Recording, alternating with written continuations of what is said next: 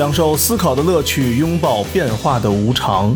全球首个正三观的双人脱口秀聊天节目《社会大白话》，说白话不白话，赵先生度的明白，带您一期一白话。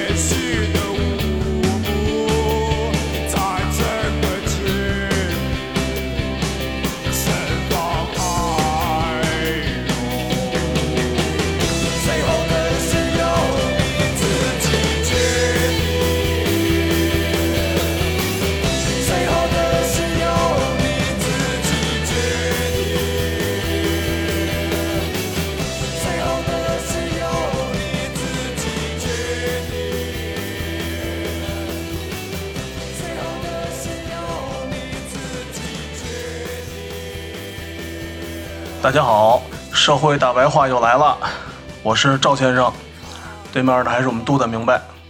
大家好，咱们这期啊就说一下互联网在这个现代性中起到的作用。嗯。咱们录这个节目是五月五号，正好五月四号青年节的时候，B 站发表了一个后浪的视频。嗯，咱们的用户应该多数应该能接收到吧？啊，没有看过的可以去 B 站搜一下啊，人民日报也发了，叫后浪。对，新自由主义在互联网上的表现，我正愁没有反面教材呢，结果昨天就出反面教材了，正中下怀。就是正想给大家怎么解释这新自由主义，大家身边它到底是个什么样呢？一直就可能说一些国外的有点远，正好他就来了。啊，光说惊雷吧，只说了互联网的一面，其实另一面就是 B 站。嗯我念一段五月四号早上起来发的朋友圈的一段话。我八点钟醒了以后啊，看完这片儿就给我气醒了。平时上班八点都醒不了，因为他给八点气醒了。我起来本来尿碎来了，然后刷了一眼朋友圈，我就看见这个了。我给大家念一下啊，如同新自由主义在政治和经济上导致了全球的贫富差距扩大一样，如今互联网则是在技术上造成了同样的现象。互联网的确为人们带来了更大的福祉，但一同新自由主义一样，幸福与美好只属于精英。在 B 站那些优秀的 UP 主之外，是无数刷着短视频、唱着惊雷的青年们。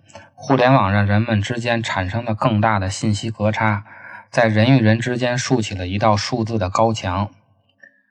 在这个最该进行批判与反思的日子，我们却看到了一条假以希望之名打造的商业资本宣传片儿。它一方面将消费者吹上了天，一方面又将所有的公民矮化成了消费者，将事物的主体性降维成利益的对象。的确，这是一个最好的时代，也是一个最坏的时代。只不过在阶级固化的今天，对个体而言，时代的好坏早已是命中注定。在资本收益大于劳动收益的现实世界，在算法与大数据代替独立思考的虚拟世界，我们恰恰失去了选择的权利。在 B 站之外，资本主义通过与互联网的合谋，将其变成了一片文化沙漠。今天我们犹不能忘却五四之荣光，无论是前浪还是后浪，让我们冲破资本的藩篱，前赴后继、义无反顾地拍在那墙上。但是这整个片子啊，何冰的表演还是很到位的。嗯，你不得不说啊，他选那个人其实还可以，有一种语重心长的感觉。啊，咱们试想一下这个事儿，如果换成比如说陈道明，对吧？就有可能会变成说教了。啊，然后呢，你换成黄晓明，大家可能就 diss 起来了黄。晓明在 B 站啊都被黑惨了，他不可能请黄晓明，那都是鬼畜素材，那挠台套的，好几百万、好几千万点击量。嚯，文案从专业角度上看，其实也写的挺好的，但是啊，在 B 站之外啊，还有吃播，还有裸聊，还有喊麦，还有为了直播摔死的，就前两年的新闻。嗯，这个视频发布以后啊，有些文章就指出，后浪是 B 站试图冲破亚文化圈的一次努力，但它仍然没有打破青年亚文化和主流文化之间的次元之壁，因为 B 站是二次元嘛，所以他说的叫次元之壁。对，但我们要知道啊，它破圈的目的是什么？是吸引更广泛的消费者，是增加更大的流量。它背后的逻辑就是资本扩张的逻辑。昨天，B 站在美股最高涨幅是百分之八，最后收盘的时候是百分之四。非常高了。我们一定要看到它背后资本的逻辑，嗯，而且用亚文化和主流文化或者二次元文化来区分文化之间的差别，我觉得这是触及不到问题的核心的。只有用精英文化和大众文化来区别，才更加的能看出这个问题所在。像 B 站这些 UP 主啊，他们视频呈现的内容都不是一个普通家庭的人能做出来的。这一件萝莉装或者一个二次元的 cosplay 的服装，动不动就好几千块钱。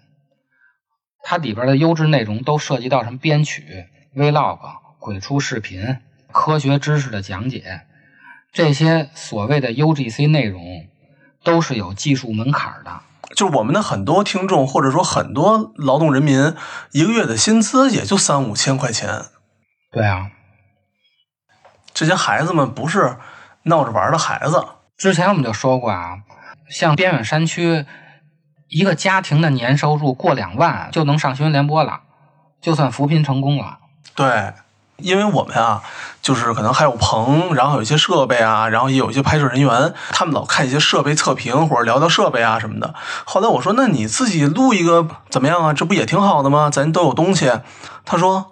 说人家那些设备什么的都是那种你可能日常都见不到的，极为好，或者说相当相当奢侈的那种设备。像我们这种手里的这种小的普通设备，根本就没什么可看的，也没什么流量，人家也不会看的。嗯，像那种测评的，它不是商业机构，嗯嗯，那些东西都是自费买的。自费买的，他拍十条视频，可能才能接到一条广告，大多数都是爱好，都是花钱去弄的。而且根据咨询公司的数据报告啊，B 站是大学生占比最高的一个视频媒体的 APP。嗯我们之前就说过啊，我国第六次人口普查的结果，大学生占比只有百分之八，所以实际上 B 站代表的不是二次元，也不是亚文化，它的受众更广泛的说就是精英阶层。百分之八中的百分之多少？嗯，但是有些事情啊，你私底下偷偷做就可以了，因为现实就是如此。但是你现在把它上升为一种价值观，就会让人感到恶心。后浪这个视频就是把精英文化上升成了一种价值观，因为他把事实判断变成了一种价值判断，他把实际上有些人是这样变成了所有人都应该是这样，也就是把实然变成应然。嗯。这种价值输出导致的后果，就是我们上期批判美国的新自由主义时候所说的，在一种讲究竞争和个人成就的精英文化理念的主导下，普通人的失败不再被视为国家和社会的责任，而是自己的无能。普世主义对多元文化的宽容，恰恰包含了对本土白人文化的压迫和歧视，充斥着精英的虚伪、矫情和做作。它的普遍性形成了一种新的铁笼，带来一种新的独裁和暴政统治。后浪这个视频出现之前呀，前两天国内抖音上还闹了一件事儿，就是杨坤 diss 惊雷。我看现在抖音上啊，关于咱们上次说的杨坤还有惊雷这些事儿，还在被不停的模仿。看到了很多有他事儿没他事儿的人啊，还改编了惊雷的这个词，还说我这也叫音乐等等一系列的。这个歌还是有市场的。这两件事由于中间隔了挺长时间啊，大家不会把它放在一起比较。今天我们就把这两个事儿放在一起说，让大家更好的了解互联网本身在现代化中产生的一些问题。关于惊雷啊，网上主要的争论都是在讨论喊麦到底算不算歌，或者它到底好不好听。嗯，喊麦其实有点像现代版的鼠来宝，对，它就是一种民间的曲艺形式。我们现在常听的传统曲艺啊，其实你搁在一百年前，它的地位跟喊麦差不多，也是一种民间艺术，也是被精英阶层所不耻的。只不过过了很多年以后啊，新中国成立以后，我们给它加工美化了。什么民族文化嘛？啊，传统艺术嘛。像最近比较火的《探清水河》，是叫《探清水河》吧？嗯，对，这个歌以前的词就是一个黄色歌曲，都是什么你操我，我操你，就这种多人运动的故事，搞破鞋那点事儿 像二人转那路子似的呗。啊。对对对，它是后来被加工美化了。喊麦现在被封杀，不是因为它的歌曲形式多么低俗，也是因为很多直播里的喊麦，它的内容比较黄色。所以，如果只停留在艺术上去讨论《惊雷》这个歌到底算不算歌，其实没有什么意义。这种争论啊，谁也说服不了谁，因为在人类文明产生的所有事物中，最容易出现理解分歧的就是艺术的概念，因为艺术的功能不像其他事物的功能那样清晰确定，艺术最终指向的是自由。它不像其他东西，一个能指必然有一个固定的所指。但是呢，杨坤的歌曲还有《惊雷》这首歌，它都有一个共同的属性，就是商品。它都是一个产品。杨坤是属于两千年左右火的歌手，那时候虽然已经有了互联网啊。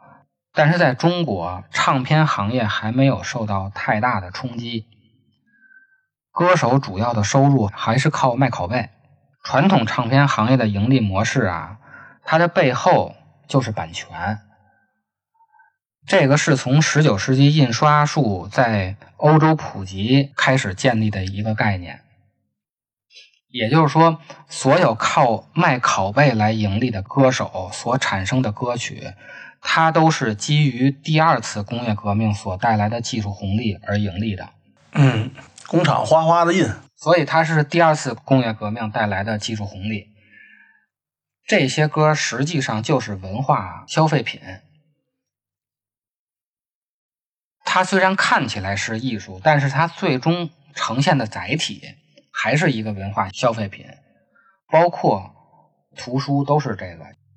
虽然并不是所有的内容都是文化消费品，但它呈现给大众的形式依然是以产品的形式去呈现的。这些流行歌曲为什么大多数都是四到五分钟呢？就是因为以前最早的黑胶唱片它只能录五分钟，并不是说我们觉着五分钟的歌就恰到好处、正合适。所以，我们看到所谓的艺术啊，它只要进入到市场，就会被资本和技术所左右。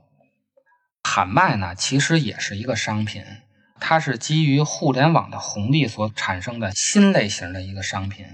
可以说，没有互联网就没有喊麦。为什么互联网会产生喊麦呢？总的来说，就是因为互联网把所有的公民都变成了消费者。像咱们自己从事的行业，实际上就是将公民变成消费者的一个过程。这个行业啊，叫社会化营销。嗯，对，比如前两天闹得最欢的黑眼圈事件，九点钟出来的事儿吧，到十点的时候，某化妆品品牌就马上。推出了一个以去除黑眼圈为广告语的眼霜广告，然后放在微博上了。只要一刷黑眼圈的关键词，你肯定会能刷到这个黑眼圈的去眼霜广告。反馈相当的快啊。对，这种广告就叫社会化营销，因为它是一个社会化议题，但是我们利用它把它变成了一个广告，这就是咱们行话说的抓手嗯，蹭热点。啊，蹭热点。还有一种呢，就是通过微博专门的商务服务部门让自己的品牌登上热搜。实际上，这个热搜榜应该是实时的显示舆论话题的，但是你可以通过花钱把你这个话题给它抬上去。所以说，是资本通过互联网的技术手段将所有人变成了消费者。咱们大家要明白啊，天下没有免费这么一说，而且往往免费的都是最贵的。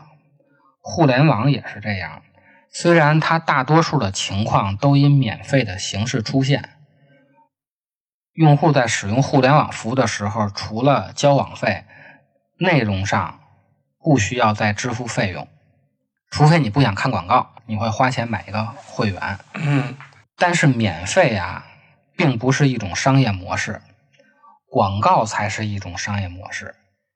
当咱们浏览网页或者刷微博的时候啊，会产生流量。当你一直搜黑眼圈或者多人运动的时候，就会产生热搜。这个流量和热搜主要的商业价值就是广告。嗯，它可以卖热搜。哎，对，这一点啊，其实非常好理解。这个就和线下的店铺是一个道理。南锣鼓巷的门脸房，它的租金肯定要比你在垡头租一个门脸房的那个租金要贵多了。线上的流量和热搜其实就是线下的人流量，但是互联网和线下不同的一点是，互联网可以通过技术付出比实体店铺要少之又少的成本来制造这种流量。如果你线下要制造这种流量的话，这个商圈你要是一个大的地产公司去规划的，中间是一个 shopping mall，旁边一圈是什么小区先盖一个商场，啊？然后呢做一个商圈儿，然后再环绕它一周做小区。对，没错，就是这意思。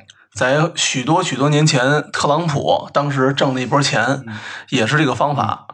他免费的或者说非常低的价格给联合国提供类似办公场所，然后价格非常的低，但是呢，还联合国那个周边所有的产品和所有的地，全部都是特朗普的。嗯，然后他就靠联合国把把这块地给炒起来，然后剩下的商业配套、豪宅什么之类的，一气儿就都起来了。好像特朗普是靠这个发的家。这个就是通过商业运作制造线下的人流量，但是这个成本非常高。嗯你买地盖楼得花多少钱？哇，那可不是开玩笑的。你上个热搜能花多少钱？那不就是鼠标点一点的事儿吗？对，那互联网如何制造更大的流量呢？它就需要大量的获取用户数据，通过这些数据运用算法给你推送你最喜欢的东西，造成更多的流量。嗯比如《惊雷》这首歌啊，它是在抖音火的。字节跳动旗下的所有产品，字节跳动是抖音的母公司啊，尤其是今日头条，今日头条也是字节跳动的一个子公司，都是算法驱动的。今日头条新闻 APP 它是没有编辑的，虽然它产生的本身的内容大多都是垃圾，但是它确实是造成了上亿的 DAU。它所带来的信息平民化是不可忽视的。尽管抖音和头条被认为是祸害了下一代，但实际上啊，在出现这种产品之前，人类从未创造出如此垂手可得而且成本低廉的娱乐方式。它所带来的这种娱乐平民化是我们不可忽视的。像 B 站的这次通过后浪的破圈行为啊，也是为了增加更多的流量，扩大流量池。B 站的后浪啊，不是给真正的 B 站的重度用户看的。嗯，我身边的很多真正的 B 站粉丝没一个转的。对没有一个转的，都认为这片拍的跟狗鸡巴似的。转的恰恰是 B 站用户圈外的人。没错，没错。而且啊，嗯、就是我们那个群里面嘛，也有听友就说，他说虽然呢，可能在朋友圈里面后浪的这个文章啊、片儿啊转的一发不可收拾，但实际上呢，在 B 站的弹幕和评论里面被一顿操。嗯，就是上这个网站的，就是一顿操这片儿，嗯然后呢，实际上不上这网站的，只看这片儿的呢，就一顿转发，美、高兴、痛快、爽，说的跟他自己似的。对，这也说明他这个片儿成功了，破圈了，股票涨了。对，但是像短视频和今日头条这种垂手可得的平民的娱乐方式啊，它有一个代价，就是你要交出隐私，尤其是商业层面上所谓的人工智能啊。当然，我认为用人工智能形容现在的人工智能是不准确的。现在的人工智能它既不智也不能。这些人工智能要想更好的为人类服务啊，就需要大数据。大数据哪来的呢？嗯就是一个个个人的隐私组成的。行为嘛，也就是说，人交出的隐私越多，狭义上的人工智能它就越智能。但是你把所有隐私都交出去了，那又何谈自由呢？这就和新自由主义一样啊！如果你不能摆脱民族这个大共同体，然后再摆脱家族这个小共同体，你无法让我成为我，无法让我就是我，那你就无法原子化。你就不能进入到新自由主义这个全球的经济网络中，也就享受不到它所带来的好处。正是由于用户交出了隐私啊，让平台发现惊雷这种产品可以给他们带来更大的流量，于是他们就会有意的促成这种产品的火爆，就是推流。流量来了，广告主就来了，广告主来了，钱就来了。虽然互联网给咱们带来了快餐式的平民化的娱乐啊，但是这种快乐它实际上形成了一种新的不平等，或者说它扩大了原来的不平等。昨天啊，我还有朋友就跟我说，他说这种互联网怎么产生不平等了？现在这样多好啊！你看，全中国的人民都可以看四中的网课，啊，都可以上咱们人大的网课，这不就是拉近了人和人之间的距离吗？或者说扁平化了，让全国的人民都有同样学习的能力和同样什么的机会了？是所有人都有了机会，但是互联网并没有给所有人带来学习的能力。对，后来我说你的结论是有点偏差的。互联网虽然说带给了所有人能够上人大、上四中网课的机会，但是其实早就可以让所有人去看世界上哈佛的各种教授的那个上课的视频了，但没有人看。是，一部分爱看的人是，他像坐上火箭似的往另外一头飞；另外本身就不爱看的孩子，就坐着您这个惊雷的火箭往反方向另外一头玩命的飞。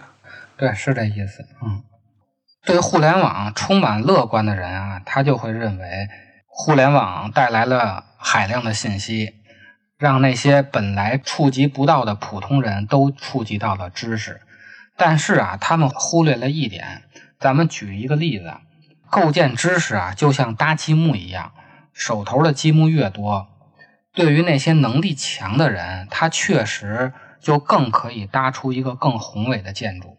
但是对于那些能力弱的人，反而增加了他们搭出一个普通建筑的难度。嗯，比如我就盖一平房，我要从更多的积木里头挑出两个能使的，那就比我从十个里头挑两个要难多了。像二零一八年美国的调研就得出了这么一组数据：离异或者单亲家庭中，百分之三十一点九的青少年每年在屏幕上花费的时间超过三小时，而这一数据在双亲和睦的家庭中为百分之十五点一。哦，也就是说，双亲家庭孩子看电视和看电脑的时间要少。在已婚的白人家庭中，百分之五十四点七的青少年每天花在屏幕上的时间不到一小时；在同一类别的黑人家庭中，只有百分之二十八点四的青少年在屏幕上用的时间是小于一小时的。天天就泡沫剧了嘛，咱们当时那个词儿嘛，泡沫剧。对，白人家庭中呢，每日使用社交媒体一点五小时以上的青少年占百分之十七点二，而黑人双亲家庭中，每日使用社交媒体一点五小时以上的青少年占百分之三十二点一。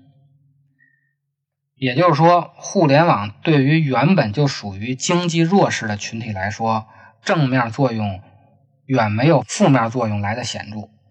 精英家庭可以让孩子通过互联网更便利的获取知识，平民家庭只会让孩子打游戏，看什么熊大熊二。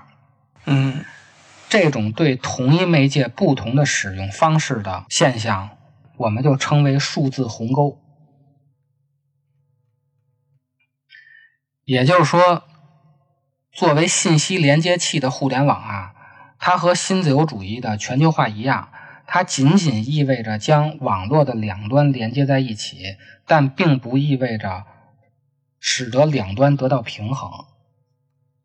互联网连接一切以后啊，信息差并不会自动的抹平，但是它却创造了更多利用这种信息差的商业机会。它实际上就变成了一个基于信息的新的剥削形式。最典型的剥削形式就是短视频。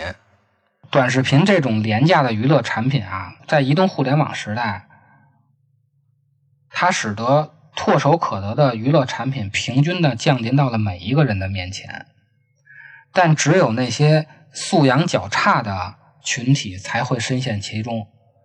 免费易得的娱乐产品会占用他们更多原本有机会获得学习和晋升的时间，但相反呢，对于素质较高的人来说，这些娱乐产品仅仅是他们网络生活的一部分。他们更加懂得如何管理自己的时间，管理自己的互联网行为，利用互联网获得更多的信息。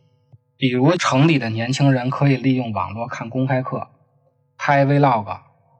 求职，这就是咱们说的 B 站。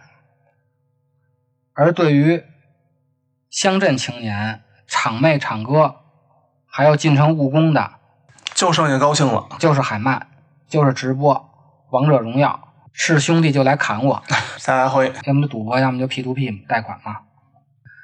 另一个剥削呢，就是它进一步加强了资本主义实现世界市场的企图。广告啊，它就可以通过互联网毫不费力的投放到世界的每一个角落，而且不用给这个国家上税。它实际上是绕过了现代民族国家建立起来的主权。比如你在油管上看到一个包包特别喜欢，然后你从亚马逊下单，或者你通过代购给它买回来。当然，你买的这个包也有消费税，但这个消费税是上到别的国家的。中国政府一分钱没得着，但是呢，因为你还是在中国生活的，所以中国政府还要给你提供相应的公共服务。也就是说，资本通过了一种更为简单的方法，达到了一个避税的效果。这就和我们最早说的1840年英国的自由商人一样啊，自由贸易只对那些。有能力在全世界流动的阶级有益处，对普通人实际上是造成了新的剥削的。多少人连区都没出过呀？走出大山子。嗯，还有一个问题呢，就是它阻碍了信息的交流。这个问题主要就是算法造成的，就是根据你的偏好，给你量身定制一套推送内容。这就导致了，如果观点和爱好不同的话，那在同一个 APP 上，不同的人会接受到不同的内容。算法就使得人们都活在了自己的世界里，而且认为这就是世界全部的面貌。这个 APP 都想到你心里去了啊！对。所以，当人们获取资讯的方式从主动的搜索变成了被动的下拉刷新的时候，对，互联网便不再是一扇通向世界的窗口，它就变成了一个能把自己照得更美的镜子。而且啊，就算是微博这种公共的平台，其实它也没有形成全体人类智慧上的有效交流。并且，互联网啊，让民主更加远离了他的理想。为了说明这一点啊，我们就回到两千五百年前，咱们看一下希腊的城邦制度。古希腊由于部族之间的战争，还有因为当时的技术有限，它导致各种天灾带来的生存问题特别严重。所以呢，当时集体安全问题就远远重于个人利益问题。集体安全是个人安全的保障，公共利益就成为了私人利益的必要条件。因此，在公共问题上啊，就需要群策群力。于是就出现了城邦。亚里士多德对城邦的定义是：凡有权参加议事和审判职能的人，我们就说他是这个城邦的公民。城邦的一般含义就是为了维护自给自足而具有足够人数的一个公民集团。城邦的民主制度啊，和现在的投票选举不大一样，它是既有投票，又有抽签，还有公议。他是把古希腊分成十个大区，然后每个大区呢抓阄。随机出五十个人，并不是现在咱们的选出来的五十个人，真的就是抽签选的，组成一个五百人的议会，任期是一年。大家呢就某一个事情，这五百人进行公议，但是将军不是抽签选的啊，要命的事情还是由专业的人来干。公议后呢，通过投票决定这个事儿到底怎么办。也就是说，在事情到底怎么办的时候，是通过公议、通过投票去决定怎么办；但是在选人的问题上，就是抓阄，就是一个随机抽取。抓阄啊，其实就是直接民主的一种形式，每个人被抽中的机会都是一样的，就相当于每个人都参与了公共讨论。但是这种抽签的直接民主形式啊，虽然它保证了平等，却不能保证讨论出来的结果是好的。嗯，因为它不能保证每次抽签都抽不到傻逼，而且公众聚集啊，很容易形成非理性的激动的情绪。我们从现在的网上的骂战就可以看出来啊，讨论的双方只要有一方是傻逼，不傻逼的一方也会跟着傻逼一块儿傻逼起来。咱们总听相声，总说那么一句话嘛：“狗咬你一口，你非得咬回去干什么？” 你说对不对？所以，城邦的这种公共空间呀，是把人推到了一个意见的世界，各种主观意见都有了发言权和发言的地方，并且每个人都觉着自己的观点是最有道理的。这样，实际就形成了一种不同意见之间的比赛。但是它和奥林匹克的体育比赛不同啊，那种技术的比赛是有一个统一标准的，而且技术上的输赢啊，没有否定对方的尊严和价值。但是话语的讨论，像这种意见的比赛，它是缺乏一个统一的标准的，而且最关键的是，话语之争本身就必须要否定对方的价值。于是，这种意见之间的比赛往往是不可和解的，最后就沦为你骂我一句傻逼，我再骂你一句傻逼。在这种情况下，公共空间的讨论听起来就完全是噪音了，因为所有人都在同时说话，同时在骂人。在完全是噪音的情况下，真理往往是不会被人听见的。嗯我们去菜市场买菜的时候，就会发现啊，都是那些声音最大的、重复表达最简单信息的吆喝是最容易被人听见的。录一个那喇叭，然后无限循环嘛。对，公共空间的讨论也是这样。所以实际上，希腊城邦的民主制度在讨论问题的时候，它就变成了一个贩卖观点的市场。那些声音最大、重复表达最简单观点的口号，反而是最容易被大家所接受的。咱就别说菜市场了，说菜市场都有点儿太文学化了。咱就看那些英国议会、台湾的那种是吧？政坛，这已经都是水平相当之高的了。那急了还上手呢？对，怎么着也得是士大夫级别了，对吧？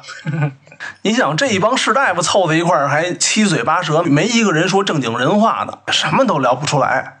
因为这种现象啊，古希腊人就发明了修辞术。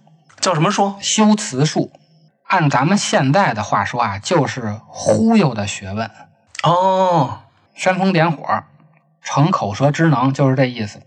我呀，小的时候看过两本书，一本呢叫做《鬼谷子的诡辩》，啊、然后呢还有一本书，我忘了叫谁写的啊，是一个就你知道那种非常非常薄的那个，咱们就是潘家园市场买的那种，叫做《雄辩术》那个好像就是希腊的一个学者写的，叫昆体良。啊，对对对，希腊的一个教育学家，就那玩意儿吧，啊，嗯，就是 先从怎么教你吵架开始。所以这场意见之间的比赛，最后比的就是谁最能忽悠，而且这还是一个只有五百人的大会啊！发展到今天，中国的网民已经达到了八亿，微博这一个平台的 DAU 就达到了十亿，而且像微博这种平台啊，它还不像以前的 BBS，可以就着一个话题讨论，像微博这种公共空间的讨论是完全的开放的，而且就一百四十四个字，这就更加促成了在讨论时只有那些声音最大的，在网上就是流量最高的，重复表达最简单、最易懂的信息，那些人是最容易被接受的。这个就是我们现在常说的 KOL，所以 KOL 实际上就是大忽悠。而且呢，这种网络的匿名性啊，让背地里的悄悄话也变成了一种公共讨论。比如，原来我看你不顺眼，我会背地里骂你一句傻逼，但是被骂的人是听不见的，所以这种骂人并没有实际上形成对被骂对象的侮辱。但是由于互联网这种匿名性啊，我可以在网上公开的骂你，我建一个小号，嗯，人是匿名的啊，但这种侮辱却是公开的。你别说这些人了，你知道吧？好多国际 NBA 球星都好建小号。这些人啊，本来也确实不是什么研究生毕业啊，啊，都是可能从小学学文化水平不高，但是呢天赋异禀，当了球星了。嘿，这也绝了！注册小号骂队友，然后骂球队老板，然后骂这骂那个，骂完了之后吧，瞬间就被人家给点出来了。原来这种背地里骂人呢，可能有中间有传闲话的传一传，但是呢，传闲话他也没有当着你面骂，他没有形成一个实际的公开的侮辱。而且互联网呢，还会将相同爱好的人凑在一起，形成一个圈子，这样就使得每一个个体都有了公开侮辱所有群体的可能。嗯，比如说啊，我就建一个小号说，喜欢肖战的都是傻逼，哎呦，我跟你说，那那咱就行了。不就第二次围攻光明顶了吗？对，从两千五百年前啊，这种公开的讨论本身就有它负面的问题存在。首先，这种观点的 battle 没有统一的标准，并且必然伴随着否定对方的价值观。第二呢，是由于他的言论自由，导致最后只有大忽悠的观点容易被接受。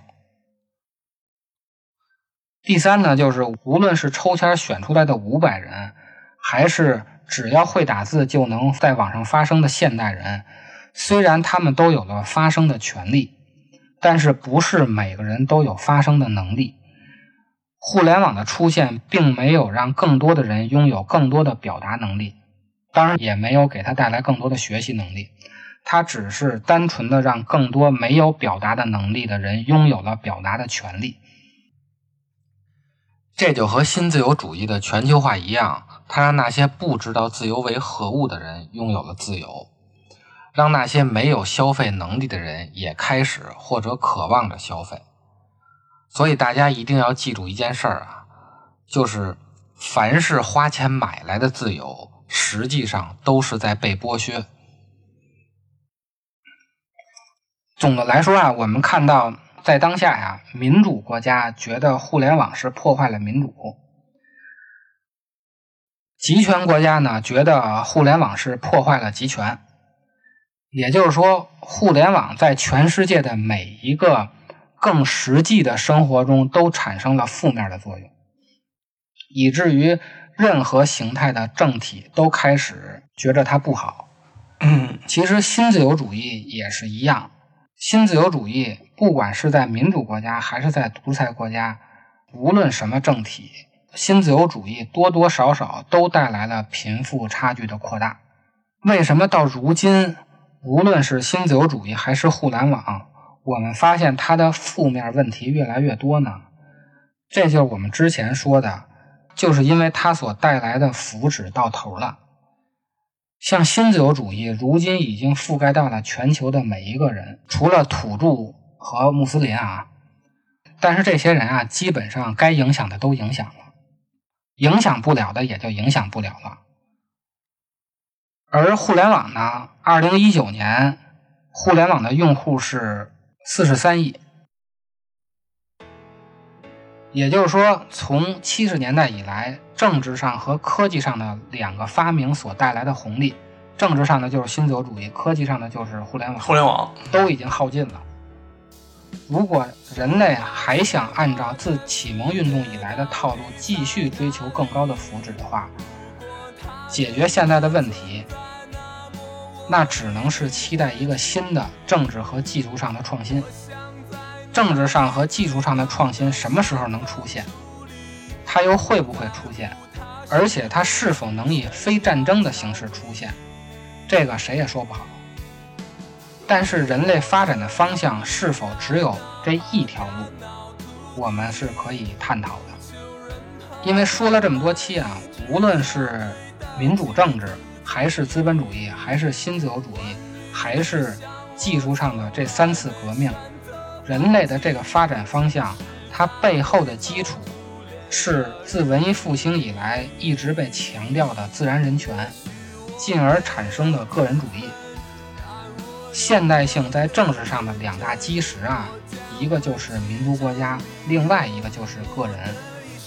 全球化实际上是一方面削弱了民族国家，另一方面却强化了个人。我们下一期就追根溯源，专门的聊